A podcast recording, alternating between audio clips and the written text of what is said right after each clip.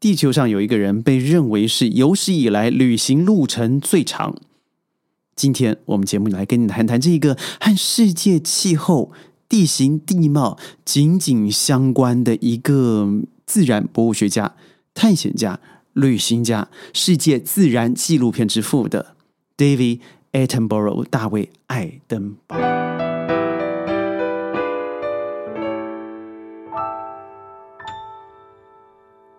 欢迎各位加入今天的宣讲会，我是轩。刚刚落幕的 COP Twenty Six，呃，我相信最后的共识大家都知道，事实上是没有达成的啦。嗯，很多打高空的口号还是一样的哦，继续延长下去了。在英国格拉斯哥所举行的这个联合国企业呃气候变化纲要里头，所提到的是，呃，要共同打击呃抗暖化，要让富国承诺。承诺给这个穷国呢一些资金，但是这些资金不但没有到位，而各国之间呢还是考量着自己心中所盘算的。如果我为碳排放提供了保证，那可能会影响的是我最后，嗯，可能资金不到位，或是产业结构啊会因此而大受影响，因为不能排放气体了。就在这个时候，COP Twenty Six 被邀请了，有一个人被邀请了，应该这么说。呃，上了台，播放了他非常棒的杰作。九十五岁的高龄，他播放了他一系列一系列的呃，Our Planet，我们的地球。他在这一系列的节目里头，好好的阐明了现在世界的状况。而在他高龄九十五岁的现在呢，他说了，他在往生之后，地球会达到提升了二点九度的高温。而这个已经不再是生态上的改变了，它是整个生态的危机。David 呢，他到过的地方是全世界，只要你看过，包括了南极或是火山口、冰天雪地的地方，还有荒芜凄凉的非洲撒哈拉沙漠。南美一直是他关注的地方，因为亚马逊的雨林。而到了神秘莫测的水底世界，或者是丛林。灌木群都有它的姿态，他看着物种一直在他眼前，一直啊，每年他说从每年开始计算，到了每个月开始计计算的消失。他发现，如果现在还不努力下去的话，这个世界在二点九度以后，将会是人类开始进入一个自相残杀、食物不足，而到最后会造成一个恐怖而且无法挽救的世界。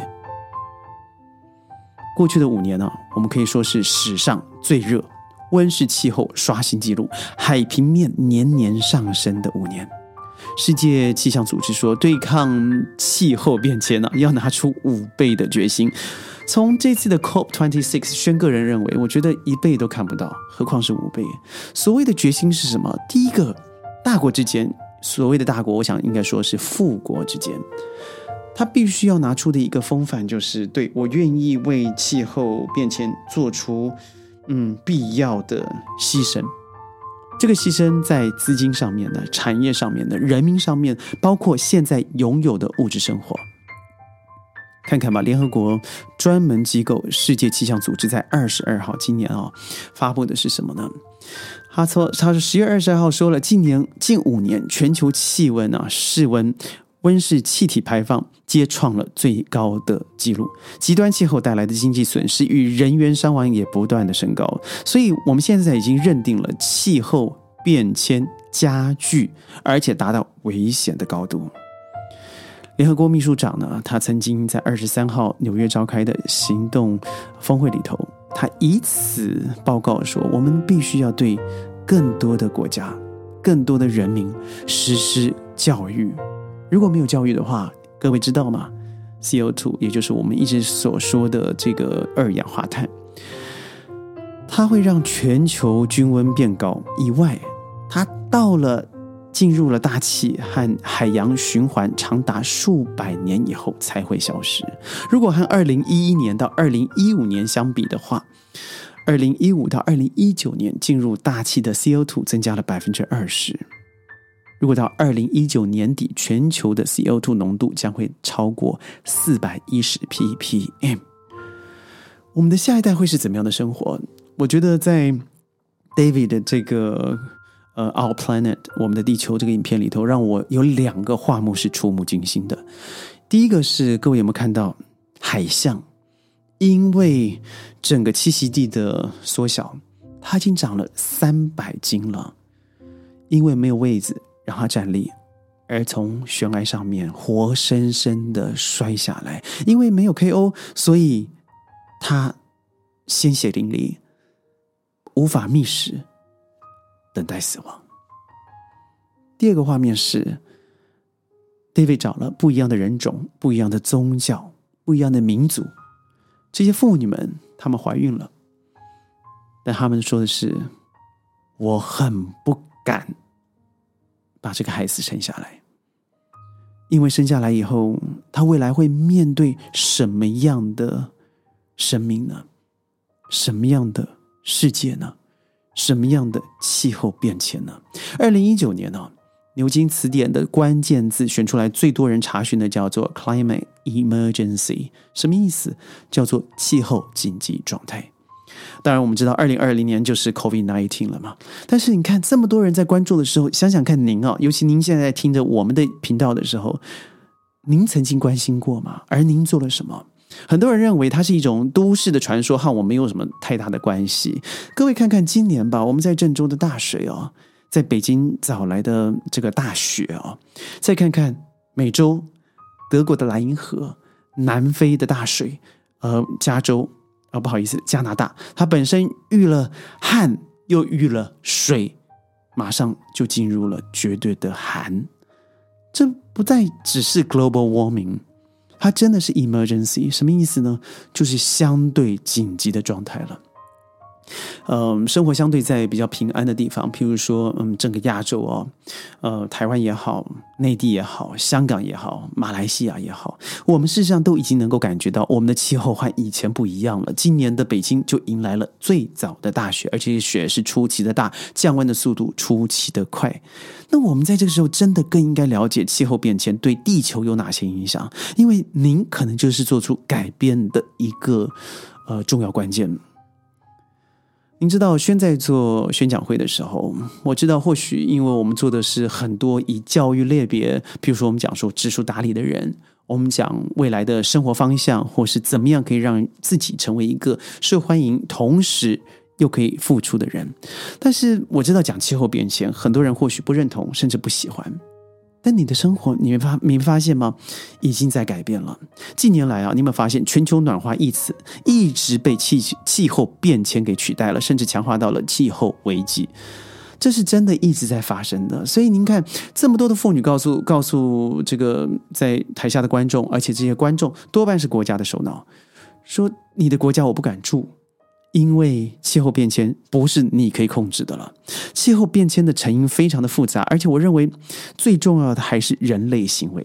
我们不要看别国，我们看看我们自己的历史，在三千八百多年的洪流里头，对我们从冷兵器时代一直进化到了热兵器时代，从原来的文艺复兴，后来到了这个以呃蒸汽头，也就是造成了工业革命开始啊，你有没有发现之间的？差异有多大？不论怎么样，过去几千年的朝代更迭，对地球的影响始终是微乎其微的。为什么？不论是在冷兵器时代，或是在蒸汽头，也就是我们的机械还没被开发之前，我们地球上面始终是保持一个平衡的状态。但是在工业革命之后，人类不但是热兵器、核弹的比赛、太空的竞争。大量的燃烧石化的燃料，譬如说了煤炭哦、石油，造成大气中的二氧化碳浓度持续的是爆发式的增加。加上各位看看现在的亚马逊，曾经称为地球之肺的这么漂亮的雨林，现在是大幅度的开发。巴西总统波斯纳洛，Trump 的反科学，他强调世界上。根本没有 global warming 这个事情。现在有很多不论是什么政党，还在贩卖的是什么？这些极端气候啦，怕像热浪啦、干旱啦、森林大火啦、暴雨啦、水患啦、暴雪等等等等，都是人为操作的结果。我真的很想骂骂一些话，就是你看不出吗？这些就是人类轨迹所造成最后的结果。看看近来的一百五十年，再看个过去的一千五百年、三千年，我们这一百五十年把过去老祖宗的资本全部用光了，更不要说一直以金山绿水啊来说的澳洲。澳洲是全世界煤出产量最大的国家，而。七成来自于他，他强迫世界不要说强迫了，应该说是让很多人可以唾手可得这样子的东西，而造成恐怖的 CO2、恐怖的碳排碳排量大幅度的增加，而破坏世界。而他自己怎么说呢？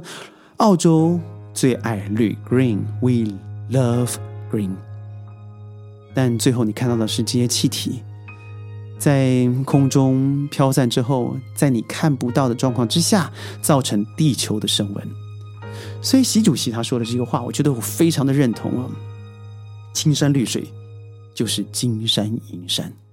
如果我们还没有这种意识去保持保护我们这个地球，但是保护有太多方式了。不论你到百度，你到 Google，你都可以找到太多可以为这个世界做出奉献。对于环境做上保护的东西，譬如说，现在我们在路上，不论在南京、在北京、在上海，在各个一二三四五线城市都可以看到的珍珠奶茶店，它所用的杯子，如果说可塑化，就是可以分解，那算了。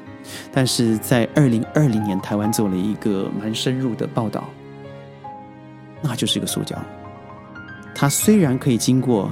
分解，但是时间是八到十二年可以完整的分解。那代表说，倘若你没有使用食安标准塑胶，它可能就会达成最恐怖的结果，那就是我们的世界上有个东西消化不掉的，那就是塑胶。到了大海以后，不是塑胶片，而是它会化成一个非常小的细微粒，而那个东西才是真正造成大海植物、动物伤害的重要来源。那导因是什么？是人类呀。当海无法为气温做循环，那大气中的二氧化碳浓度将会成为六百六六十五万年，不好意思，六十五万年以来最高。